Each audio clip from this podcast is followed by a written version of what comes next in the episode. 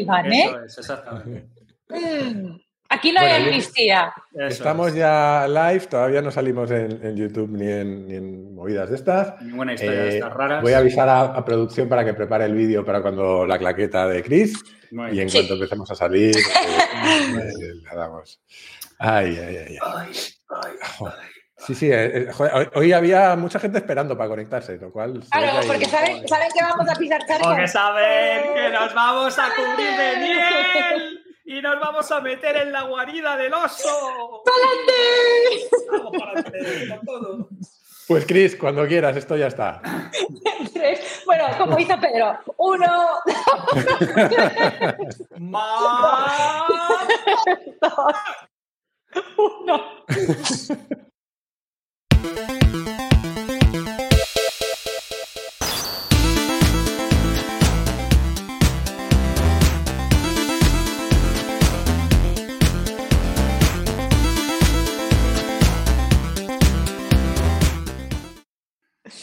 Ay, hola. Bienvenidos a Nada que Ganar. Tengo que decir que estoy muy orgulloso de nuestra regularidad y también de la de los que os conectáis a esta ida de olla que hacemos, porque tiene mérito. Eh, tras el capítulo anterior en el que tuvimos a Pedro Herrero de invitado y la aparición estelar Ya. de Marina, Y ya. Ya, también estuvo Marina. Eh, hoy Bueno, volvemos sí. a, la, a- a la alineación habitual. Con, con- con un lado, por un lado, con la tuitera más suplantada que conozco a la cabeza, que es Cris. ¿Qué tal, Cris? ¿Cómo lo lleváis Hola. tú y tus múltiples identidades? Muy buenas. Bueno, pues como veis, eh, la reina del metaverso tiene muchos. eh, no, no debo ser un NFT porque me están copiando por todas partes. Pero lo dije el otro día. Por favor, quien sea que se descare, que lo contrato. Lo contrato. Porque vamos, es súper, súper efectivo. Sí, Es, es- es- Eso es de los que termina ligando a base de picar piedra, ¿no? Eso parece ser. Y no podía faltarnos el único amo del calabozo que está siempre fuera de la, de la mazmorra de gira. ¿Cómo estás, Javi? Pues estoy aquí, pero parpadea y no me ves. Hoy a oscuras. ¿Por, por qué? ¿Por qué la han Pues castigado? porque, no sé, porque- porque- sí, exactamente. porque no, no he sido una buena persona, he pensado mal, he blasfemado mucho estas semanas, eh, Mm. muy mal, muy mal. Claro, claro, Mm. estás, estás castigado mirando a la pared. Oye, hagamos un poco de promoción, Javi, porque es una práctica que hemos perdido en este podcast y de algo tendremos que vivir. Eh, ayer anunciaste un proyecto nuevo, ¿no? Sí, señor, sí, señor, efectivamente. ¿Ves? Es que como no tengo el gen. no sabía ni de qué cojones me estaba hablando. No, exactamente, es que ese es el problema. Es que si hoy es miércoles, el proyecto nuevo es, sí, señor. Hemos lanzado MPFG, exactamente, una nueva compañía, aprovechando que nuestros amigos de Facebook han sido mm, hostiados en lo que viene a ser toda la mandíbula. Pues ya hemos aprovechado y como somos oportunistas y malas personas y además llevamos 10 años en que nos llevan pasando la polla por la cara, pues hemos decidido que en, en el día de, de su, de su cao, Caída. Exactamente. Nosotros lanzamos nuestra compañía que se llama MPFG, que es Marketing Post Facebook y Google, con lo cual vamos a hacer amigos Oh. a, a- a- de- a tope. Ya nos ha contactado un montón de gente, ya nos ha, o sea, quiero decir, esto es la resistencia, vamos a, vamos a, vamos a morir. Voy a tener que mirar debajo del coche, pero solo se vive una vez. Pero Cri- Cris y yo elegimos las amistades de forma intachable, ¿eh?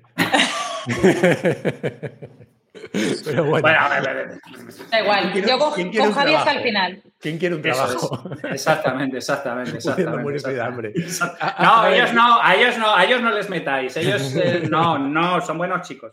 Son comprables, son, son bizcochables como cualquiera del PSOE, no hay ningún problema. Podéis hablar con ellos que no hay ningún problema. Todo tiene un precio en esta vida, dicen. Eso es, Eh, a ver, hoy tenemos algo de tela que cortar, por lo menos en dos Mm. temas distintos. El más obvio y desagradable, el político, como siempre, que, que está en todos lados a todas horas, y, y- y otro por el, por el que yo os propongo que empecemos, ¿no? Eh, porque en el anterior capítulo con Pedro, por la absoluta inutilidad del moderador, no nos dio tiempo a debatir. el- el- Ajá. No, no, espera un momento, un momento, un momento. Ajá. Yo quiero romper una lanza, yo quiero romper una lanza porque alguien moderando un programa donde esté Pedro Herrero es como, como no sé, como, como un portero de papel de estraza ante un penalti de Roberto Carlos. O sea, no, no, no, no. no. Yo hice lo que pude, e Exactamente. incluso tuve la, la- la idea esa de poner el Turra Limit, que luego me dio vergüenza po- ponerlo, la verdad, no vamos, vamos a engañar, pero a partir de ahora se va a quedar como la alarma de Pedro, o sea que como Eso nos es, pasemos correcto, cualquiera correcto, piensa correcto. usarla, porque como vosotros Para Chiqui Alert, muy bien, correcto. como vosotros tengo confi- confianza. Y, nada, eh, lo que decía es que por, lo que fuera no nos dio tiempo mucho a, debatir entre nosotros. Eh, y yo por lo menos me quedé con las ganas de discutir algunas cosas. Si os parece, mezclo un poco la recapitulación con parte de mi opinión y arrancamos rápidamente desde allí, ¿no?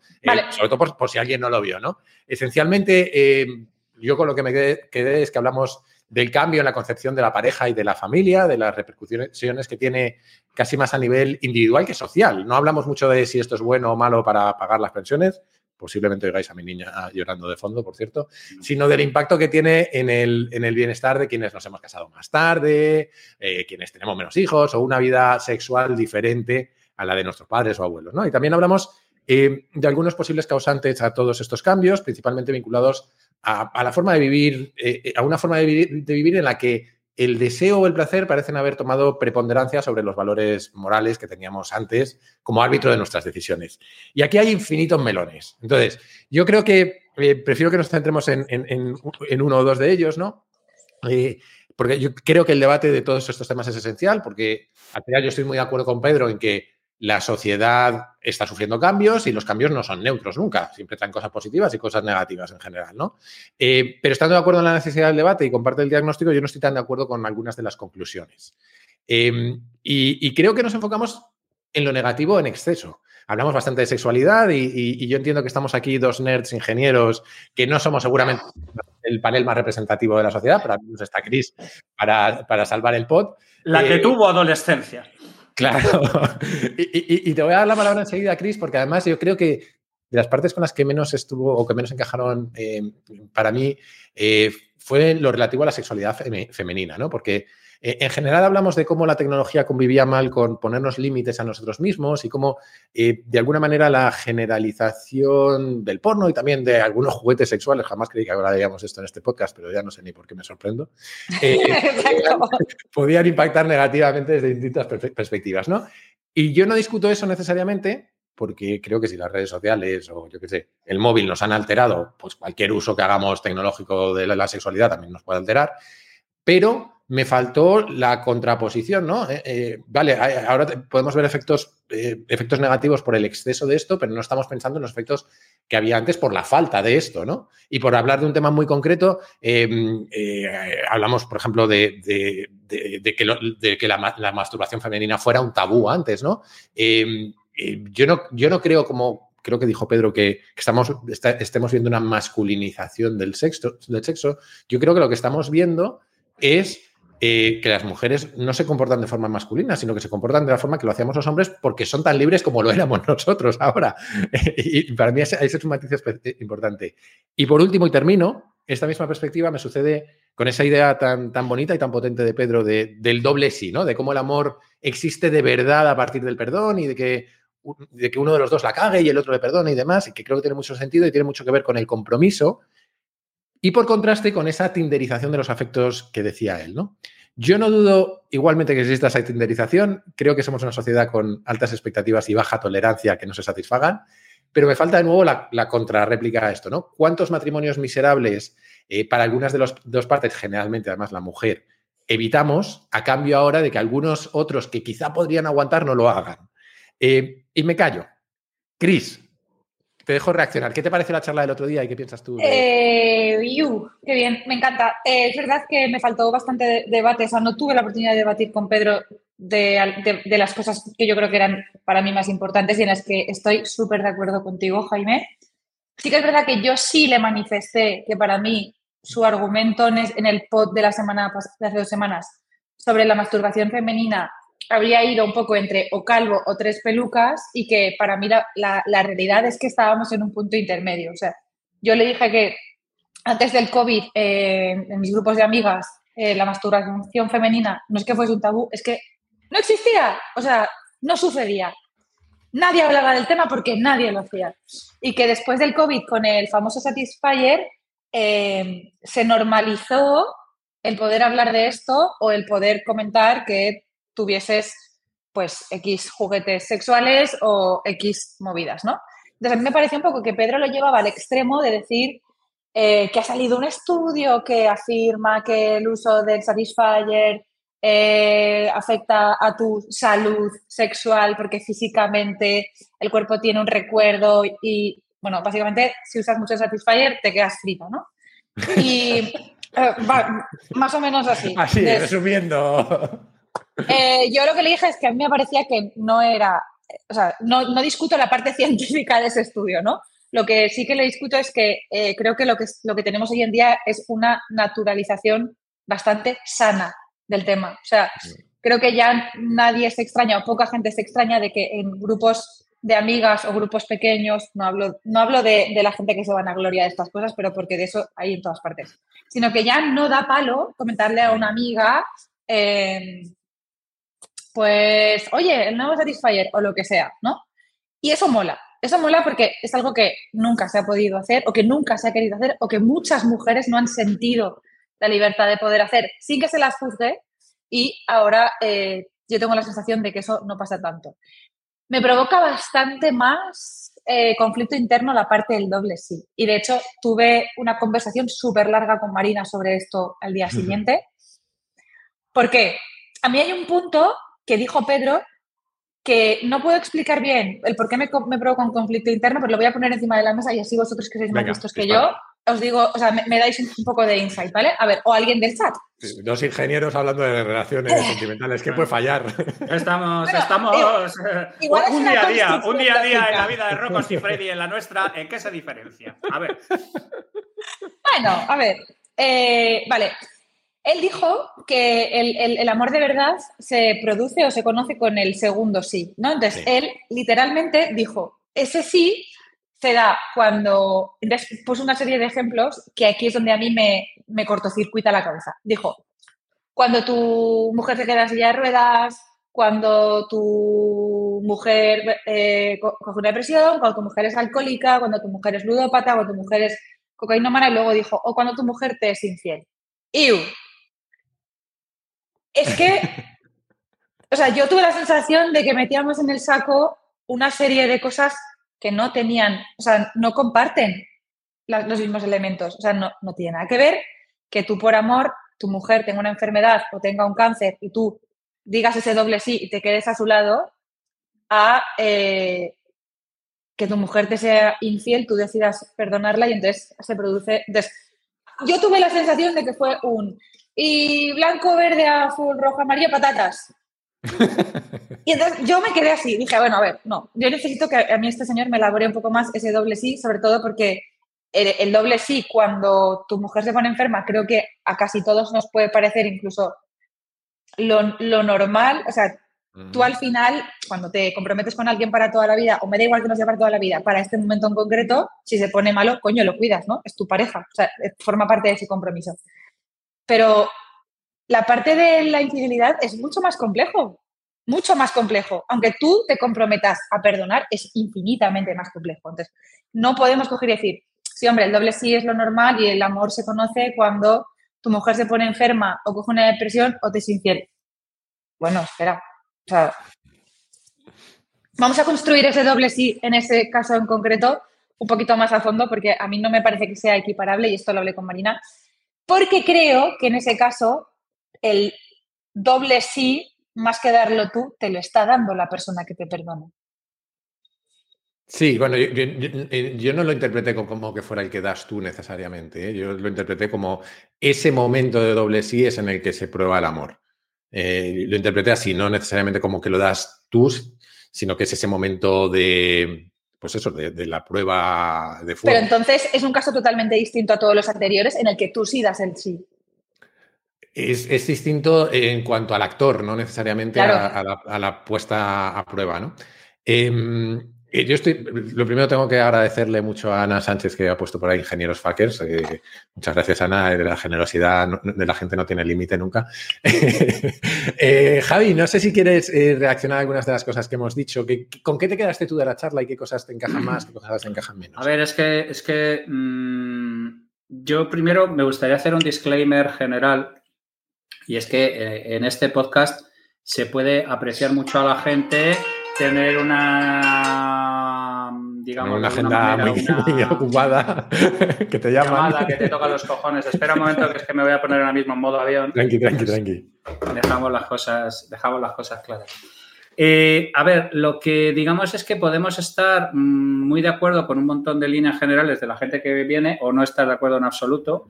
o, ¿sabes lo que te quiero decir? Es que es no, no, estamos... La gente que viene habla y habla lo que le sale de los cojones, que es lo que queremos que haga, y no edita. Que es lo que mola que es lo que mola efectivamente, pero no realiza lo que... y además si les traemos normalmente es porque el tema que vamos a tratar, por ejemplo, en, el caso de, Pedro, nos parece interesante, ¿no? Yo creo que, es, un, debate súper interesante en el que podemos tener opiniones eh, contrapuestas, pero el debate en, sí es interesante. Entonces, eso es. Entonces, hay varias cosas aquí sobre las que me gustaría hablar, pero ten el dedo previsto para el tema de la turra porque, Tranquilo, muy sensibilizado. eso es, estoy muy sensibilizado desde el último programa con el asunto. A ver, el, primero es eh, sobre el porno. O sea, a mí hay dos cosas tres cosas sobre este tema me tocan muchísimo los huevos, ¿vale?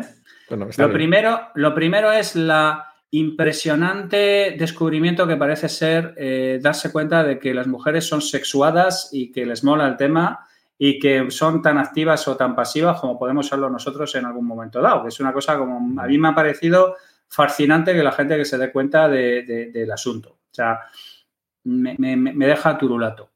La segunda es que eh, hay tres grandes temas que cada vez que oigo opinar a la gente sobre ellos me pongo de mala hostia. Uno es el. Sí, bueno, pero tres en concreto que, se concentra un montón de, un montón de cosas. Eh, el, heavy metal, el rol y el porno. ¿Sabes? Rol barra videojuegos, ¿no? Me imagino que Exactamente, sí, sí, eso me refiero. Rol barra videojuegos y tal. O sea, hay como una especie de Alguien ha estado hablando en el chat del documental en TV3 que no, he tenido el gusto de ver, pero claro, lleva, lleva, lleva nuestro común amigo Ramón Nogueras cagándose en la puta madre que parió del documental eh, desde que salió el episodio, porque es, por lo visto, absolutamente infumable desde el punto de vista. O sea, hay una serie de cosas que despiertan ese escándalo colectivo mm. de mm, que dice, pero tío, si, si no sabes ni de qué cojones estás hablando, si yo no sé qué novela, o sea, mm, es, una cosa que, es, que es totalmente fuera de, rango real de lo que está ocurriendo y qué es lo que deja de ocurrir con respecto a este tipo de cosas. Entonces, hay, hay una serie de cosas que es que me, a mí me dejan absolutamente turulato. Yo sobre el tema del Satisfyer, aparte de aplicar aquella vieja máxima de las está bien, pero follando conoces gente, es eh, en realidad es que yo creo que tengo la sensación de que en el fondo estamos como, como castigando a la mujer porque tenga deseo sexual, como, o sea, pero ¿de qué cojones estamos hablando? Otra cosa diferente es que efectivamente estamos cada vez más narcisistas, cada vez estamos dispuestos a aceptar menos cosas, como tú mencionabas, eh, pero es que yo no entiendo, al ser, el ser humano jamás de los jamases eh, eh, trabaja en el punto medio. O sea, el ser humano es pendular completamente. O sea, lo que dice Chris siempre del calvo y las tres pelucas, ¿no? Pues nos vamos de un rollo nacional cristiano que es una mezcla de lo, lo peor de la era victoriana y los botejara a un rollo en el cual cualquier persona que tenga una pareja es prácticamente un residuo del pasado que necesita ser exterminado. O sea, yo creo que en general nos deberíamos calmar todos un poco sobre las elecciones sexuales de los demás. Más que calmar, yo creo que, debería. A mí es algo que, me ha fascinado desde que soy pequeña. Yo no entiendo por qué a la gente le importa un puto huevo lo que hace de los demás en su intimidad. Es, mira, es, que, no lo entiendo. Exactamente. ¿Qué coño más te da? Hay, una, hay una regla que yo sigo con, todo lo que tiene que ver con sexo, que, sigo saben, exactamente también igual con todo lo que tiene que ver con protección de datos, que es mientras esté consentido, whatever the fuck. Es, eh, lo hemos hablado Borja Suárez y yo muchas veces. Y es decir, oye, yo, yo creo que mm, mm, lo que hablábamos también el otro día, ¿no? Que hemos sustituido una especie de narrativa pacata por otra narrativa pacata completamente, completamente, completamente distinta. Claro, entonces el asunto es, a ver, a mí la teoría del segundo sí me parece fenomenal. Yo creo que efectivamente no están en la misma liga eh, las cosas que planteó Pedro. A mí son cosas que me tocan muy de cerca. Si alguno de vosotros ha jugado a Silent Hill 2, entenderá lo psicológicamente complicado que es gestionar que tu mujer eh, caiga enferma con una enfermedad incurable mm. Y que tú tengas deseo sexual y todo el tema se esté yendo a tomar por el culo. O sea, estoy hablando de, unas cosas que cuando haces ese tipo de sacrificio me parece absolutamente ejemplar. Pero también puedes respetar a la gente que no está capacitada para hacer ese tipo de, sacrificios. O sea, a mí, a mí lo que me jode del tema este del doble sí, dentro de que me parece admirable, y de verdad que me hizo llorar el hijo de puta, porque además tiene facilidad para hacerlo, es que es otro mecanismo que en lugar de aceptarlo desde el lado heroico, lo aceptamos desde el lado de la superioridad moral, desde la imposición de, la visión del mundo. Yo creo que en, en, en normas generales nuestro problema viene porque nosotros lo que intentamos es comprobar cómo funciona nuestro mundo con el de los demás y en el momento en que la gente difiere de cuál es nuestra cosmovisión, pues consideramos que algo están haciendo mal. Yo creo que somos bastante menos tolerantes de lo que deberíamos con las diferentes maneras de vivir la sexualidad, de vivir la pareja, de vivir las relaciones interpersonales, de, incluso del sexo, que se montó un jaleo de la hostia sobre si alguien tenía sexo o no tenía sexo. Hostia, mmm, eh, eh, yo lo que apelo es que si es algo consentido y es algo hablado y es algo negociado y es algo esto, de cada uno haga lo que le salga de los mismísimos cojones. Yo creo que lo que falta es que este es el, típico tema, ya me voy a la mierda, no te preocupes. en el chat. Donde lo que falta, lo que falta es negociación. Yo creo que no, no, no hemos no sabemos negociar o no sabemos hablar como adultos sobre estas cosas. Todavía tenemos un pudor como medieval sobre muchas cosas. ¿Sabes qué pasa, Javi? Que el tema para mí, y le di muchas vueltas, ¿eh? porque lo, estuve comentando al día siguiente, para mí es que lo difícil es eh, comprar el discurso de Pedro, que no es porque sea de Pedro, o sea, comprar lo que dijo como un discurso en sí mismo. Porque para mí es una vivencia suya personal y está de puta mm. madre porque todos tenemos una. Pero como tal me lo tomé yo, ¿eh? O sea, no. aunque me lo intentara vender como generalización. Si me lo tomo así, es de puta madre. Si me lo tomo como que es una especie de teoría, me cuesta porque, mira, hablando de lo que tú decías, cuando, eh, por ejemplo, tu mujer se, pone mala, vale, es un acto de compromiso de puta madre, pero yo, por ejemplo, que, he pasado por ahí, no es lo mismo que tu mujer se ponga enferma y coja un cáncer a que, por ejemplo, tu marido sea un alcohólico, sobre todo si tienes hijos. Porque hacer ese doble sí no es tan sencillo. Porque yo he pasado por ahí con una pareja que tuvo mi madre y mi madre, aunque, aunque quisiera dar el doble sí, lo mandó a tomar por culo porque las repercusiones que tenía hacia dentro de casa eran infinitamente superiores al, potencial amor que pudiese manifestarse con ese doble sí. Entonces, eso es un matiz como puede haber 50.000 en, en todo el discurso que dio. Entonces, lo que me cuesta es no comprárselo solo como una vivencia personal que solo vale para él en determinados momentos de su vida porque tomó las decisiones que buenamente le salieron de los cojones. Entonces, me parece fenomenal. Pues, ese mismo ejemplo vale con lo de los matrimonios sexless. Que me digas que los matrimonios sexless, eh, incluso matrimonios que, sin que, porque luego él me contestó con un no, pero si tu mujer está enferma, no. Hablábamos de matrimonios que se llevan bien, que se quieren, que no tienen ningún problema de salud y que son sexless durante dos años. Bueno, a ver, puede ser una circunstancia personal, pero no me jodas. O sea. Literalmente, Claro, como, como su nombre indica, efectivamente. ¿Cómo me puedes decir que es algo normal para luego decirme que el Satisfyer te va a dejar pieza de utilizarlo tanto? Porque entonces. no, pero a ver, un, segundito, solo por, intentar, porque em, yo estoy de acuerdo con vosotros en que parte de lo que contó Pedro eh, se entiende mucho mejor desde la perspectiva individual. Pero yo creo que hay una... Si a mí me parece interesante el debate es porque creo que Pedro también pone el dedo en la llaga en algunos temas sobre los que podemos tener intuiciones eh, de que los cambios que ha tenido la sociedad tienen impactos positivos y negativos. ¿no? Hablamos, por ejemplo, de eh, la mayor soledad en la, sociedad, ¿no? que no sé si es resultado o, motivo de muchas de las cosas que estamos hablando, ¿no? Pero yo creo que es un debate interesante plantearnos qué impacto tienen estos cambios o, o esta... Yo sí creo que hay una tinderización de los, de los afectos, sí. creo en ese concepto, sí creo que eh, tanto en el sentido estricto de la palabra de, que estamos tecnologizando las relaciones, como en el sentido más abstracto de eh, pasamos de una a otra con mucha facilidad, porque si no se, colman nuestras expectativas, enseguida nos cansamos, ¿no?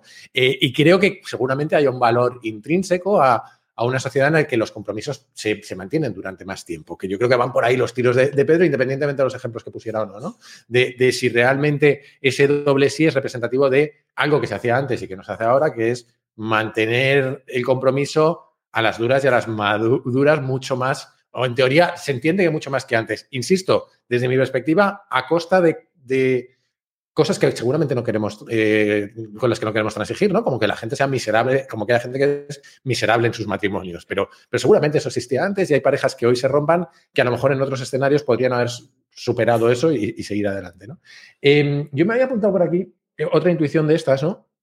Porque, eh, Javi, tú has mencionado lo del porno, los videojuegos, etcétera, y yo estoy de acuerdo, estoy completamente de acuerdo en, que me jode mucho que asumamos que, que, algo es malo simplemente porque no lo entendemos o porque ha cambiado, pero creo que también hay una De hecho, hablando con Ramón Nogueras, yo creo que alguna vez lo he hablado con él, eh, o le he oído hablar de ello, eh, que él mismo es el primero que está deseando ver que haya efectos del exceso de porno que tenemos en la sociedad, pero que los estudios no los muestran. Pero todos tenemos cierta, cierta intuición de que eh, hay quizás un exceso. No lo sé si, seguro, pero quizás hay un exceso, ¿no? Entonces, quizás hay, hay indicios que encajan un poco con, con esa, y me callo con, con ese factor que decía Pedro de eh, la tecnología se lleva muy mal con cómo ponernos límites a nosotros mismos y esto tiene efectos en, la sociedad y en nosotros, ¿no?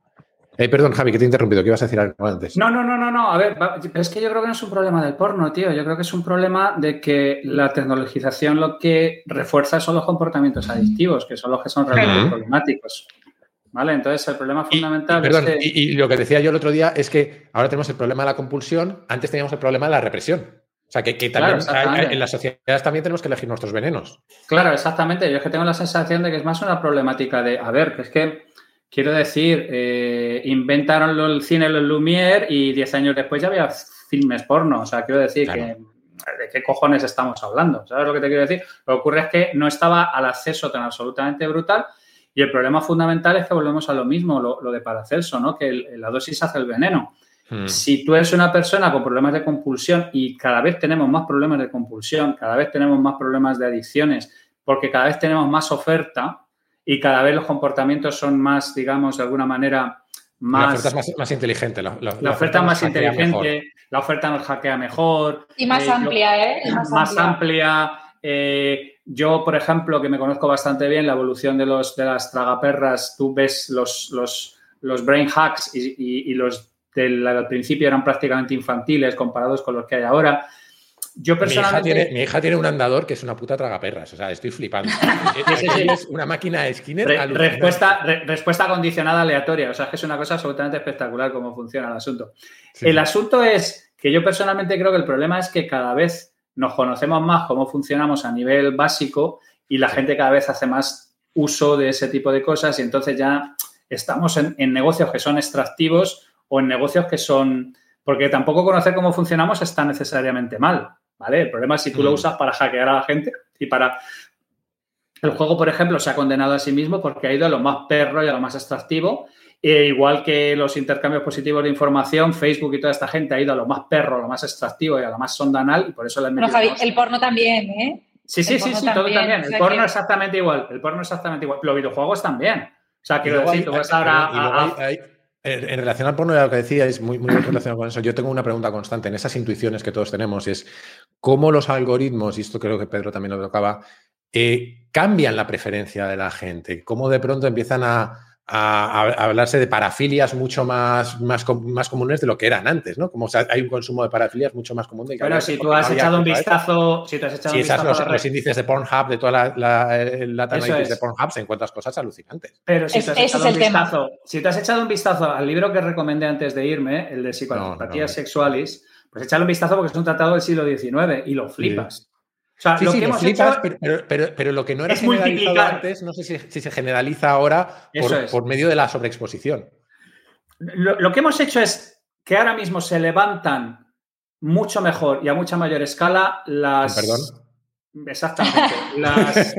Las, no sé cómo decirte, las, las, las cosas no normativas en términos sexuales. ¿Vale? Pero es que el Tratado de Crafted que os recomiendo es de 1881. O sea, no es tanto por lo que retrata, que lo que retrata es algo que, la mayor parte estamos. Pero es que cuando lo publica este tío en el siglo XIX, la gente, es, bueno, lo prohibieron por completo, la gente se vuelve loca, esto existe, te lo has inventado, sabe exactamente, que este otro del, 17, ¿sabes? Eh, Sager Masoj. O sea, quiero decir, ¿de qué cojones estamos hablando?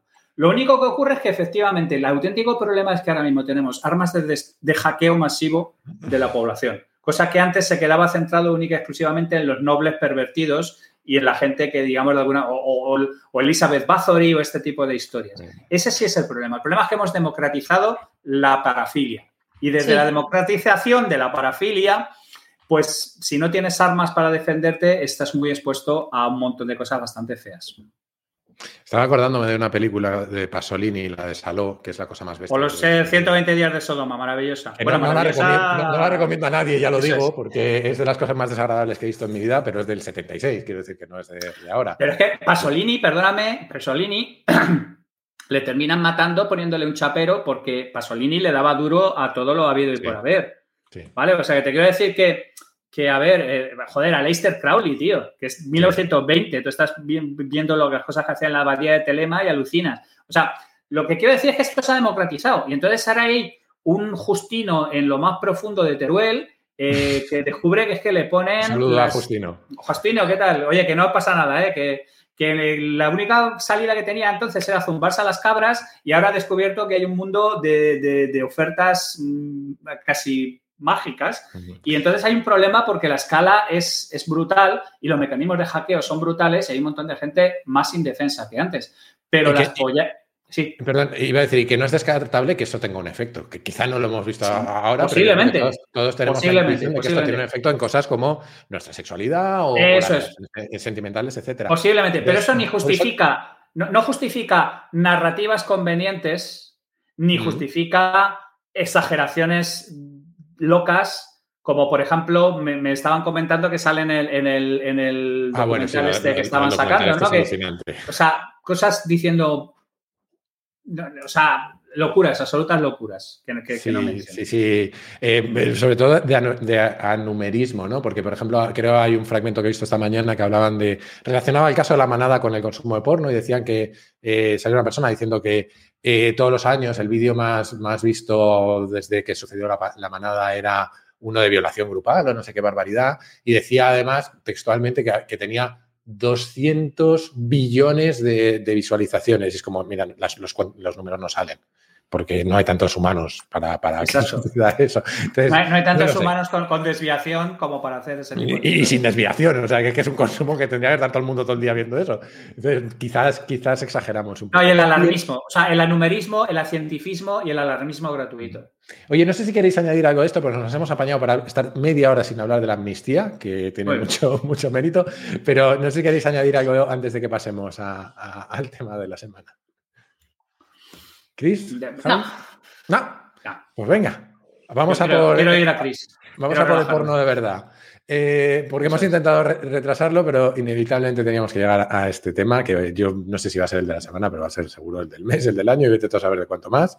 Que para quien se haya perdido es el pacto de investidura, que ha alcanzado eh, Sánchez y en concreto la amnistía pactada con Junts. Yo os decía el otro día que desde mi casa oigo constantemente los helicópteros de Ferraz porque no me pilla muy lejos. Em, y, aquí hay un montón de melones que abrir distintos, ¿no? Desde el punto de vista legal, político, social e incluso moral, desde el punto de vista que tengamos cada uno. Eh, Cris, nos decías que tú te habías hecho un esquemita. Si quieres, arrancamos por ti. Vale. Eh, os voy a sorprender. Hoy a mí me molaría, para intentar centrar bien el tiro, yo personalmente no voy voy a intentar no dar una opinión política sobre esto. O sea, voy a limitarme a la parte técnica de la bueno, de la ley. Y creo una cosa antes, porque he estado leyendo bastante por, por Twitter últimamente una afirmación que es bastante, bastante, bastante inexacta, que no creo que nadie de, los que están en el streaming comparta, porque eh, tenemos la suerte de tener seguidores súper cultos, pero voy a lanzarlo por si nos escucha alguien por ahí. Eh, la afirmación de que España es una soberanía eh, nacional y que por eso el partido con la mayoría de votos tiene derecho a hacer lo que le salga de las pelotas porque eso es una manifestación de la soberanía popular, ¿vale? E, eso, eso para empezar, no es así, no tiene ningún sentido, porque si, si no, cada cuatro años o cada ocho años veríamos salvajadas ocurrir y no tiene sentido. Eso es lo primero.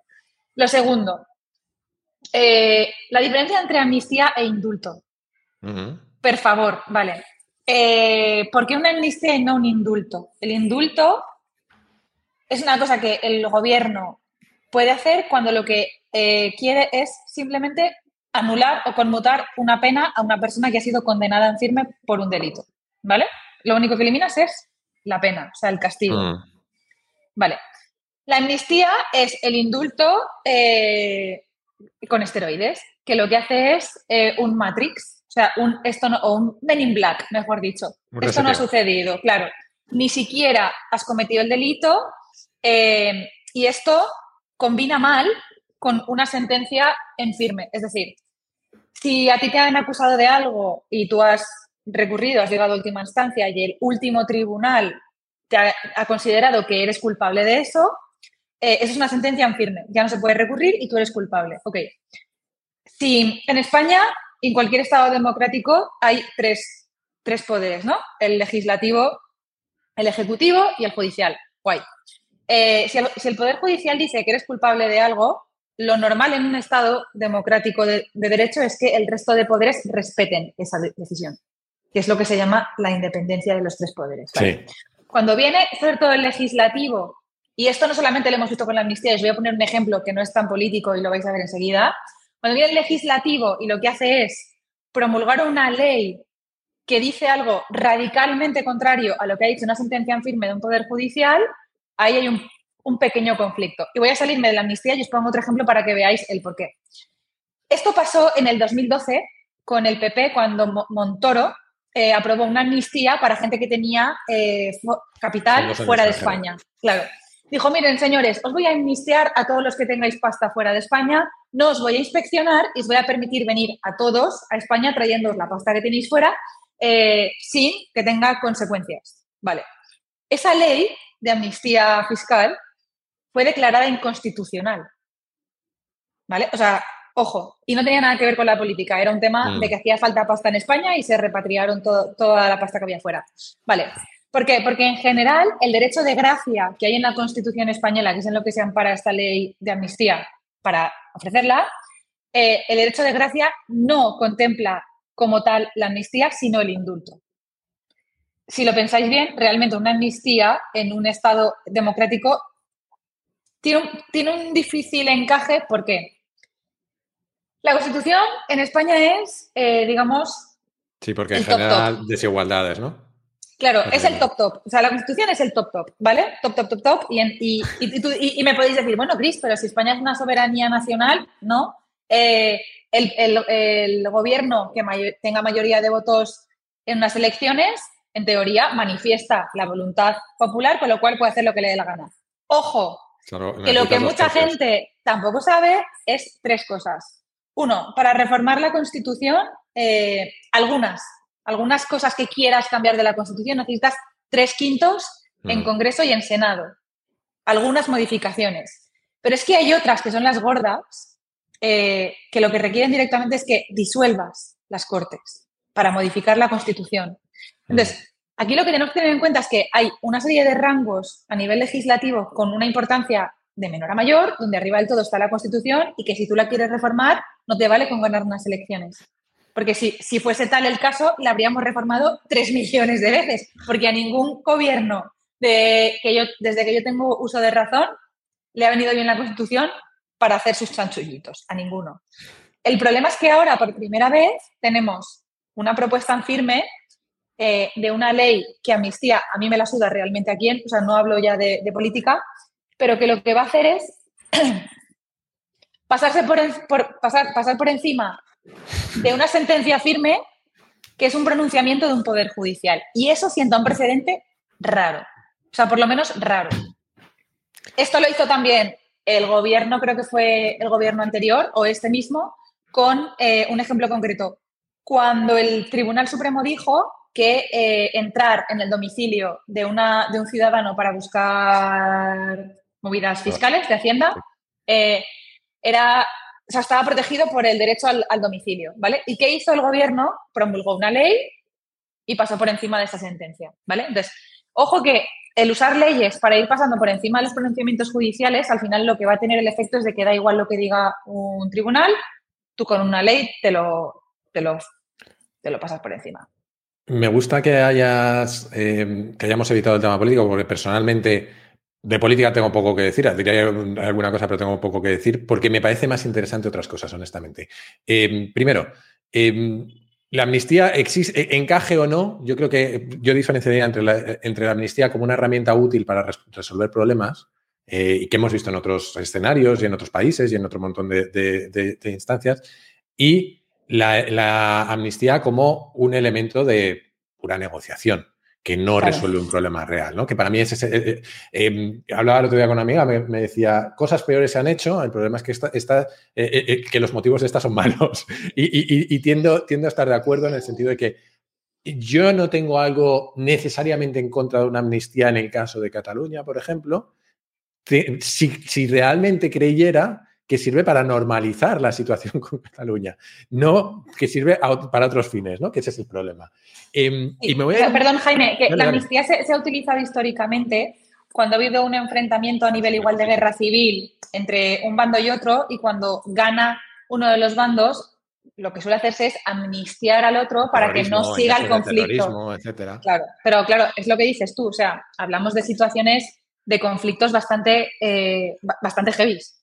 Sí, bueno, y más allá de eso, que, el fondo del asunto es, es una forma de reintegrar a esa gente en un sistema. Em, que yo creo que no es lo que se consigue con, tal y como se ha planteado. Pero más allá de eso, em, yo me hacía una reflexión estos días Em, porque esto me voy a ir a un sitio un poco muy distinto, ¿vale? Pero he estado investigando un poco sobre el conflicto de Israel y Palestina, que es algo que, declaré la última vez que me sentía absolutamente ignorante, ¿no? Y, y llego a una conclusión curiosa y es que, em, si os acordáis, se hicieron los acuerdos de Oslo, eh, que firmó Arafat, con Simón Pérez, etcétera, ¿no? Eh, que mucha gente creyó que ese era el fin del conflicto, ¿no? Porque se reconocían los dos estados, etcétera. Y lo que sucedió a partir de, entonces, que es lo que a mí más me preocupa del escenario que tenemos ahora, es que los moderados que habían firmado esos acuerdos acabaron completamente anulados por los extremos. Eh, jamás empezó a hacer eh, atentados suicidas y em, en Israel se empezó a pedir cada vez más segregación, más apartheid, más, más control, etcétera, ¿no? Y acabó, pues Netanyahu en el poder, básicamente. Eh, eh, entonces, a mí lo que me preocupa es que nuestros partidos de centro han perdido absoluta credibilidad, han surgido partidos de extremos y cada vez se están extremando más las posturas. Tenemos por un lado a un PP que es absolutamente incapaz de dar una alternativa a esto, que, es que hizo un planteamiento electoral que le impide llegar a un acuerdo con nadie a día de hoy que no sea Vox eh, y por otro lado al, PSOE eh, directamente vendido a estas alternativas. ¿no? Y yo creo que de aquí solo se sale con generosidad y es que no veo a nadie capaz de tener esa generosidad de... Eh, alguien que pasa por aquí tiene esa frase de votasteis gestos, tenéis gestos. Creo que necesitamos gestos de verdad. necesitamos gestos de, generosidad de verdad para, romper esto, ¿no? me callo, Javi reacciona y luego me, me guardo alguna cosilla para luego. dale tú si quieres. A ver, es que no sé por dónde por dónde empezar. Eh, venga, voy a, voy a ir en plan tibio y, socialdemócrata como estáis todos, ¿vale? Em, vamos a ver, vamos a ver, vamos a ver. No puedes esperar, si llevamos, nos duele la boca de decir que se han acabado los hombres de Estado, no puedes esperar ningún gesto de hombre de Estado en, lo que estamos, en lo que estamos hablando. El problema fundamental que tenemos aquí ahora mismo, y es que lo, hemos hablado muchas veces también, recordando al Tito Taleb, es que un 10% de rojo pastillados te mueven una fiesta, ¿vale? O sea, los bolcheviques eran el 10% de la Duma y ya sabemos que gente suficientemente tarada te mueve el, asunto. Una de las cosas que ocurren previamente a los conflictos civiles es la, desactivación de los moderados. O sea, a los moderados se les termina pasando por la plancha y se les termina diciendo que elijan tema, que al final termina siendo Israel y Palestina. Tienes que escoger entre, entre la mierda que te parece más gestionable dentro de las dos pilas que, que, estás presentado. Y aquí hay una cosa muy curiosa, que es que a mí lo que más me llama la atención de todo esto Aparte de que yo personalmente creo que el conflicto catalán, como dijo ya en su momento Ortega Gasset, es irresoluble. Y francamente, mm, me molesta bastante que me toquen los cojones diciendo que para resolver agendas políticas eh, particulares eh, apelemos a las grandes cosas igual que supongo que a la gente del Brexit le sonará exactamente la misma historia y todo eso. O sea, a mí que un político utilice grandes eh, narrativas para, os, para extender su mierda es algo que, es un clásico, ¿vale? Ya lo hizo mm. Puyol, ya lo ha hecho un montón de gente, eh, que se utilicen narrativas y cosas por el estilo de mierda para convencer a gente de, de, historias de Narnia también me toca bastante los cojones, pero es otro clásico. Pero a mí lo que me ha parecido absolutamente nuevo en esto es el nivel de irrumación consentidora por parte de un partido a cambio de obtener el poder. Yo creo que jamás de los jamases habíamos llegado a estos niveles de abyección en términos de mm, es que no hay negociación, es que trae toda para acá, que me la como toda y meto los huevos en los abazones que tengo aquí en la boca. Entonces, a mí es lo que realmente me deja absolutamente turulato, lo juro.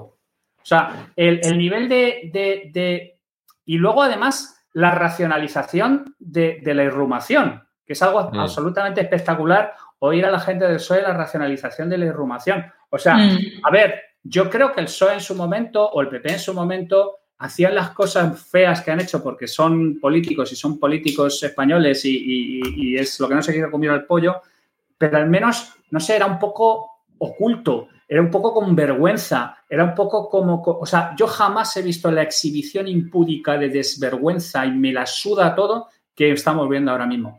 Y me da igual la amnistía, me da igual, o sea, quiero decir, lo que me preocupa es que las personas que están al volante han hecho este absoluto desvergonzadísima exhibición de la falta de la más elemental, no sé cómo decir, dignidad o no, sé cómo llamarlo.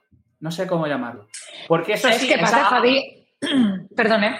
Claro, sí, sí, disculpa, disculpa. es que a mí me encantaría que sé que es, muy imposible porque estamos ya tan polarizados que muchísima gente que apoya la amnistía ni se va, o sea, nunca se molestaría en, en sentarse a leer todos los todos los trucos, amparados legalmente, ojo, ¿eh?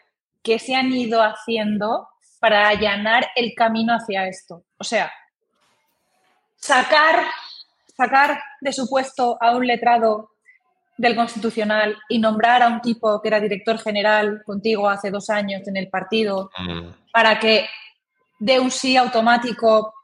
O sea, hay un montón, un montón o sea, el Estado, el, Estado de Derecho es, una, o sea, es un invento de putísima madre, porque tiene muchísimos mecanismos legales que lo que intentan es frenar eh, las, mierdas que ha vivido el ser humano. Claro. Totalmente, demostrasis pura y dura. Exacto, entonces es, es el, el, el, y no es porque yo sea abogado, que al final no pinto nada, pero es que el sistema judicial y, y, las normas es lo único que nos separa del puto caos, lo único. O sea, es el único freno de la ley de la selva. Napoleón desquiciado. Vale. Si tú ves, eh, pero que esto no ha empezado con este gobierno, es que hablo de todos. O sea, si tú ves como la clase política ha ido perdiendo el respeto a esos límites y los ha ido probando y los ha ido tirando y los ha ido volcando hasta llegar a un momento en el que estamos hablando de que el partido con la mayoría de votos de este país ha, ha tenido que vallar el Congreso y su sede por miedo o sea, hola, ¿qué tal?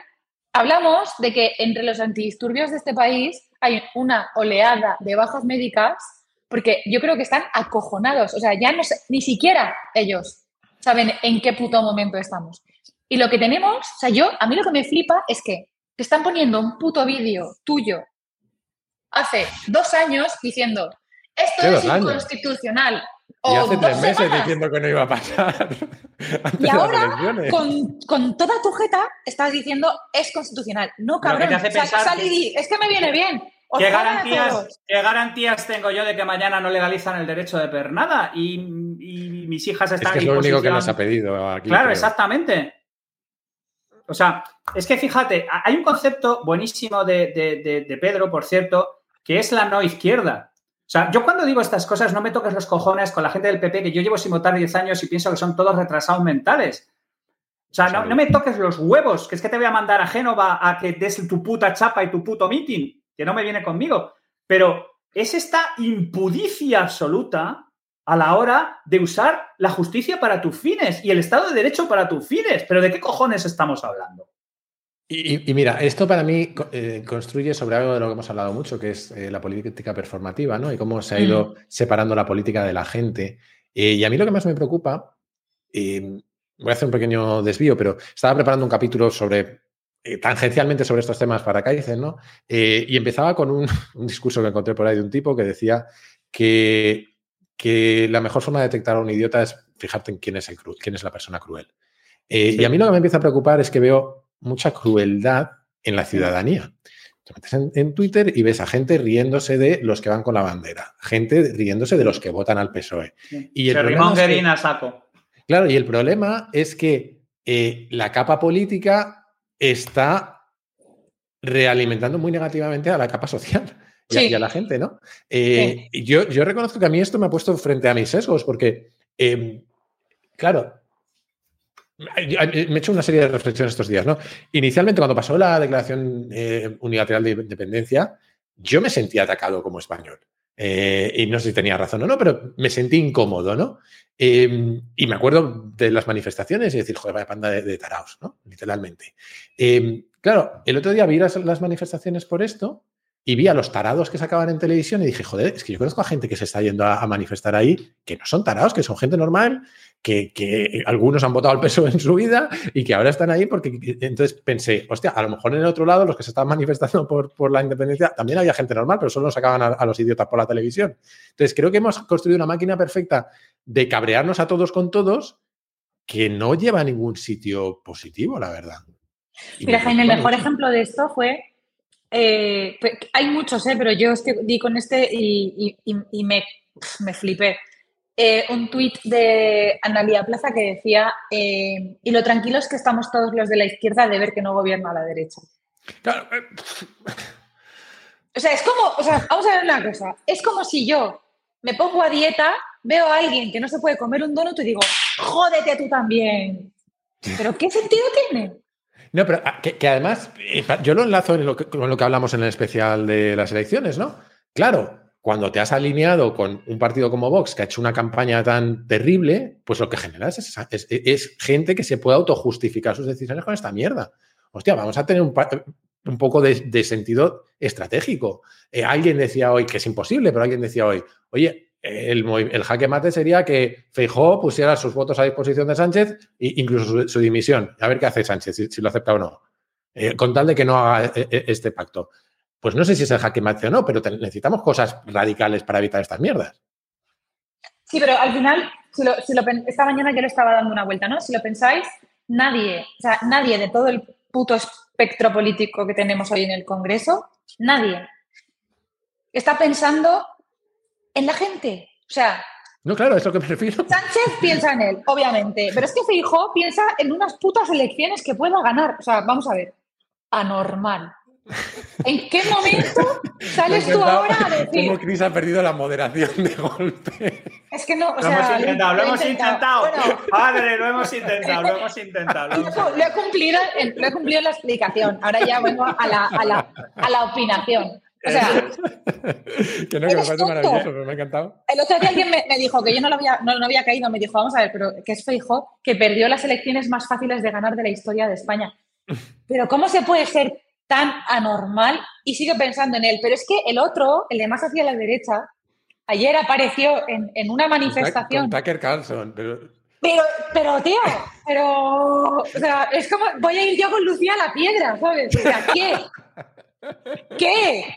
O sea, ¿por qué? ¿Por qué tan, o sea, es que es, es, no sé, a mí a veces me cuesta. Y entonces pensé, yo pensé, tío, no voy a volver a votar nunca hasta que no aparezca un partido político que proponga, que proponga, por fin, de una putísima vez, que al menos los jueces se elijan entre ellos mismos. Claro, coño. O sea, todo empieza por esa mierda. Tienes toda la justicia política, pero de un lado y de otro. Los tenéis politizados a todos. Dejadlos, o sea, dejad de meter vuestras putas manos en todo lo, todo lo que, lo que involucra al Estado. Dejarlos. O sea, para. Porque luego, Chris, además, es que hemos pasado un poco de puntillas por, por, ello, pero creo que es muy importante algo que has dicho tú antes, que es Oye, ¿para qué tenemos un sistema de, derecho y para qué, para qué hay una separación de poderes? Existe la justicia para que cada uno de nosotros no nos, no nos tomemos la justicia por nuestra, por nuestra mano. O sea, si existen los sistemas legales es para evitar escaladas. Y si pero cuando tú tienes un constitucional que, que, tiene siete progresistas y, cuatro constitucionales, ya sabes que todo va a acabar en el constitucional y te van a dar siete progresistas y cuatro conservadores. Que es que tienes a Conde Pumpido, que es que yo no he visto a nadie más serviente abierto. O sea, es que no estamos hablando de alguien que tenga una cierta creencia, estamos hablando de un irrumador turbo. O, sea, eh, o sea, si es que a mí mi problema es, mi problema de verdad que es que no son los hechos, es que la amnistía me lo paso, no, no, es, no es relevante, es, es los mensajes. Sí. Es el mensaje de, de, me la suda completamente todo. Es la y como no tengo freno, como no tengo freno porque no tengo ningún tipo de, autocontrol, ni mi corte prefrontal funciona, y he descubierto además que, me paso las cosas por los huevos y, la gente no reacciona. Claro, lo, que, lo que no hay es castigo. Si es que lo que, no hay es castigo. Incentivo negativo. No hay incentivos, claro, si, es que es un tema de incentivos puros y duros. O sea, es que es, una cosa delirante, de verdad. Es, una cosa que me tiene el tema se, preocupan por ti en el chat. ven, aquí, Jax, que estoy seguro que tú opinarías como, como, como Bill Gates. O sea, levantarías la ceja de vez en cuando y cosas por el estilo. Para que os hagáis una idea del nivel de, desesperanza que hay en nuestro sistema judicial, eh, el otro día yo analizaba eh, la supuesta reclamación que, que se ha puesto, o la supuesta demanda que le iba a poner el PP o Vox o sea, la impugnación de esta ley por el PP y Vox, eh, vale. Sí, para que os hagáis una idea, ¿eh? O sea, en la estrategia legal por la que han optado. Esto se podría haber recurrido y habría acabado en el Constitucional, pero ya sabes el resultado, que es que el Constitucional te habría dicho que te comes una mierda y te vuelves a tu casa. Entonces, ¿por qué han optado por tirar del fraude electoral? Eh, porque en el programa del PSOE no aparecía lo de la ley de la amnistía, tal, tal, tal, tal, vale lo han vinculado con derechos fundamentales de la Constitución y entonces se han asegurado que después de España, gracias al Señor, tenemos los, digamos, los órganos judiciales europeos. Entonces, sabiendo que no se va a quedar en el Consti, sino que terminará en el Tribunal Europeo de Derechos Humanos.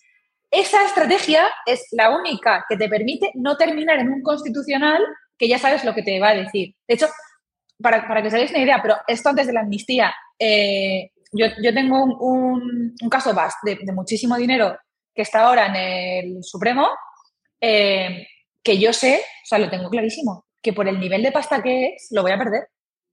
Segura estoy.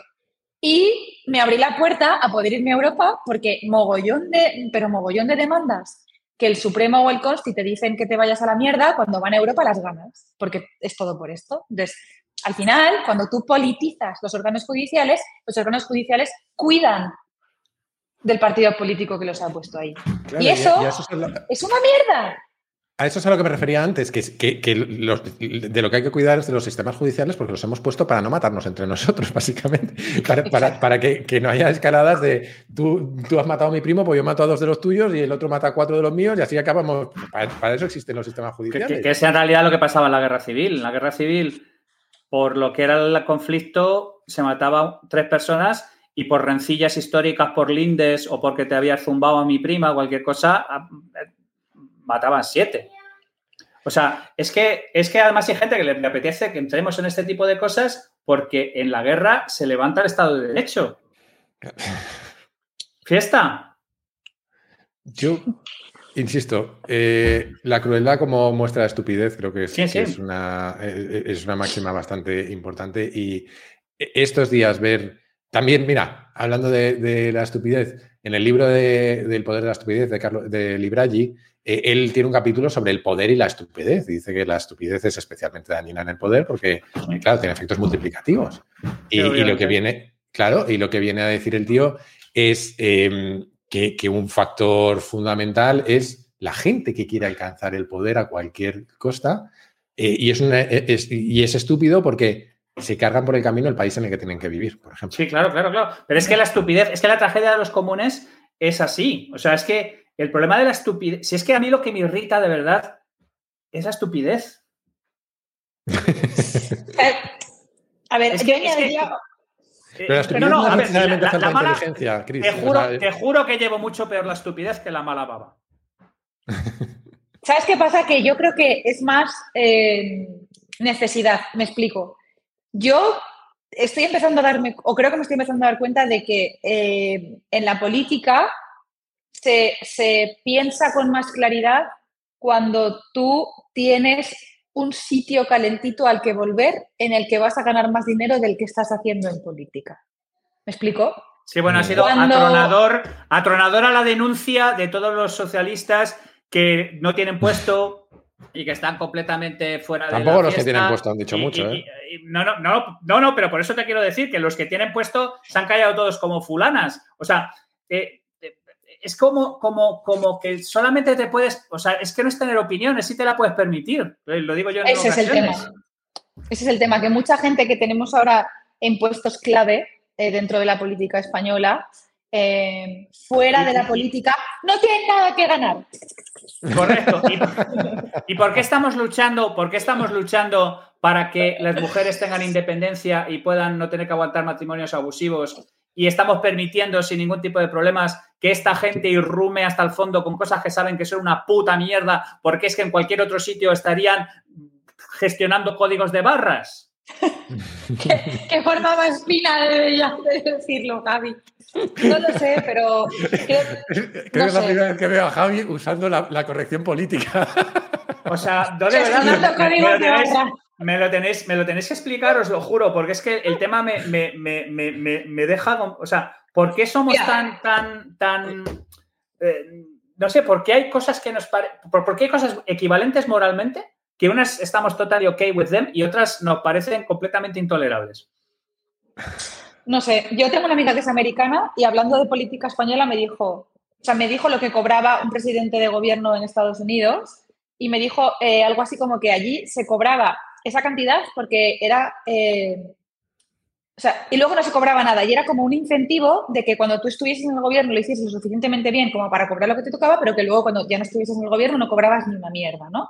Entonces yo creo que al final los incentivos de... Eh, y, ojo, ojo, que esto mucha gente lo confunde con que no, no, no quieres que la gente del pueblo acceda a, la política, no tiene nada que ver. Hablo de que cuando tú no tienes nada, nada que perder y solo tienes la política, se generan unos comportamientos súper perversos de eh, tonto el último, yo voy a defender lo que haga falta por mantenerme aquí. Y eso perjudica a todos los ciudadanos. O sea, para poder ser independiente a nivel, eh, a nivel de conciencia, eh, necesitas también tener un respaldo económico que no sea solo lo que vas a cobrar ahí. Claro. Em, hoy para hacer una diferencia con nuestros capítulos habituales, no os voy a pedir soluciones, porque creo que esto nos excede a todos, eh, pero creo que tendremos que ir terminando, eh, porque esta gente tendrá plancha y sobre todo porque oigo que hay que bañar a la niña. Así que lo que sí que os voy a pedir eh, son las rondas rápidas de recomendaciones habituales. veo a Javi hasta abriendo una libreta, cosa que me da mucho miedo. Algo que no, estoy, abriendo el Kindle para ver ah, lo que estoy leyendo ahora mismo. Algo que hayáis eso, leído, visto escuchado y que os haya gustado últimamente? Yo traigo un montón, o sea que dale. Bueno, pues yo, como, soy la que menos lee, porque no me daba tanto, eh, yo me, estoy empezando a leer ahora El manantial de Ayn Rand. Ya, no me lo distripéis porque tengo ganitas. Y en paralelo, he cogido el hábito, que tenéis alguno de vosotros dos o los dos, de leer varios en paralelo. En paralelo me estoy leyendo Los nuevos dictadores. Eh, Claro, bueno. Eh, y un libro que me está requete flipando, que de hecho, como creo que nadie, nadie de mi curro escucha nada que ganar, gracias a Dios, eh, voy a regalárselo a todos por Navidad. El, nuevo libro eh, del de hábitos atómicos, que no me acuerdo de su nombre, que es... eso, Thinking Clear. James Clear. Ah, no, pero. Ah, James Clear, sí, perdona, estaba confundiéndome con Tools of Tyrants. El, que dices, el que dices tú, Chris, es de Shane Parrish. Shane Parrish. Sí, que es el de Farnham Street, sí. Vale, pues este señor, eh, Thinking Clear, es en, en, español, no ha salido aún, eh, sale en noviembre, pero, ah, o sea, mira que me he leído este puto año libros de autoayuda, o sea, como de autoayuda, es el mejor, que me, o sea, es súper guay, o sea, me, lo tengo todo subrayado y de hecho lo voy a regalar a todo el equipo, No porque necesiten autoayuda, sino porque está de puta madre. Guay. Dale, Javi.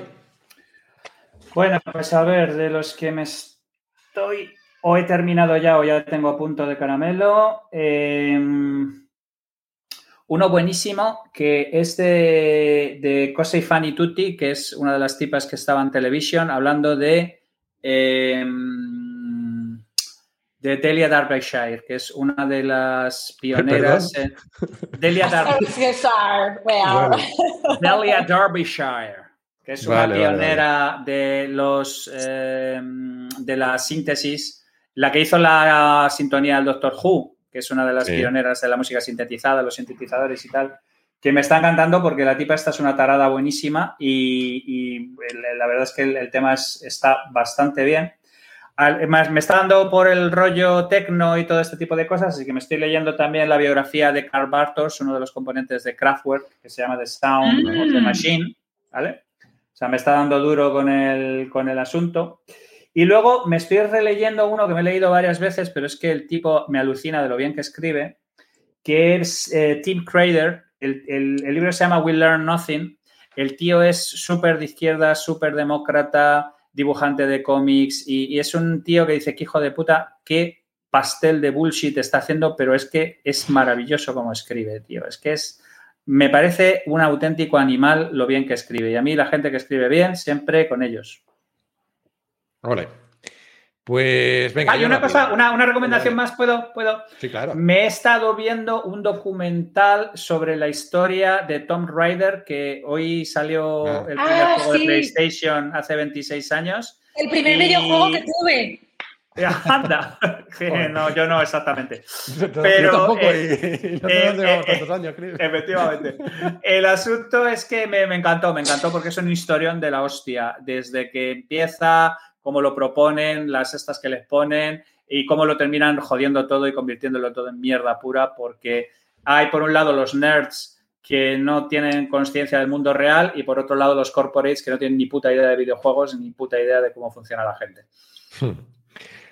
A ver, yo voy rápido. Eh, un libro que por lo que sea me parece apropiado ahora, que se llama Why Nations Fail, de Robinson oh. Moglu, eh, por lo que sea, me ha venido a la cabeza estos días.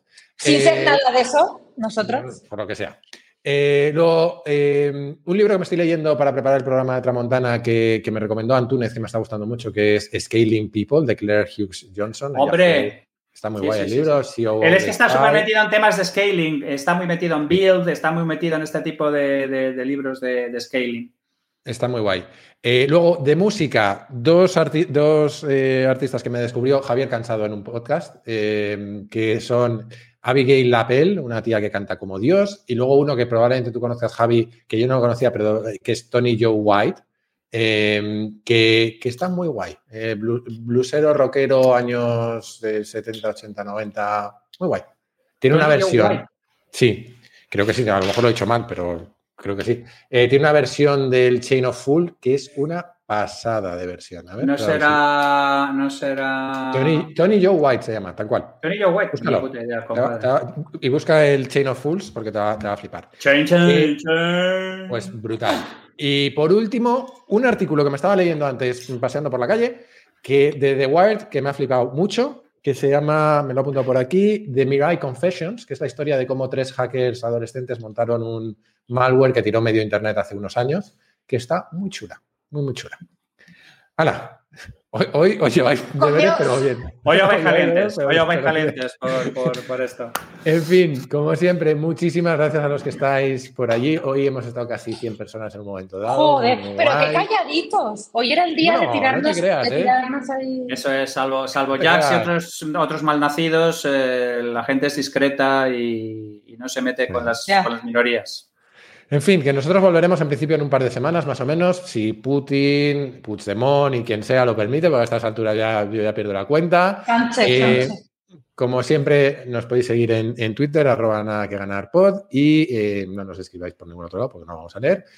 En fin, que muchas gracias a todos. Yo hoy no quiero pedir perdón. ¿Tú, Cris? Yo creo que hoy no pedimos perdón, ¿no? Es que he dicho demasiadas palabrotas y Javi también como para que se cubran con un perdón. Sí. Hoy no.